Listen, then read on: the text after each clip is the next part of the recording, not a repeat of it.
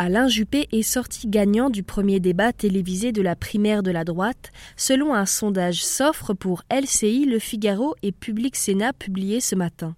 Le maire de Bordeaux et ancien Premier ministre sort conforté dans sa position de favori de la primaire des 20 et 27 novembre. D'après cette enquête, 36% des sondés le désignent vainqueur du débat, devant Nicolas Sarkozy 22%, François Fillon, ex avec Bruno Le Maire 11% chacun, Nathalie Kosciusko-Morizet 3%, Jean-Frédéric Poisson 2% et Jean-François Copé 1% ferment la marche.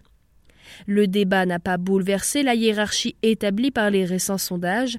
Alain Juppé et Nicolas Sarkozy demeurent les deux meilleurs candidats à l'Élysée pour respectivement 41% et 24% des sondés.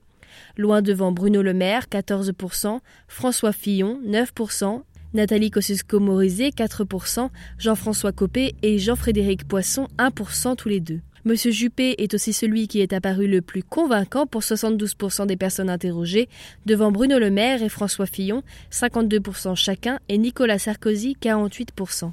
Le débat a bénéficié à peu près à tous les candidats qui ont vu leur cote de bonne opinion engranger des points supplémentaires. Le sondage est réalisé en ligne auprès d'un échantillon de 625 personnes de 18 ans et plus, inscrites sur les listes électorales et ayant regardé le débat.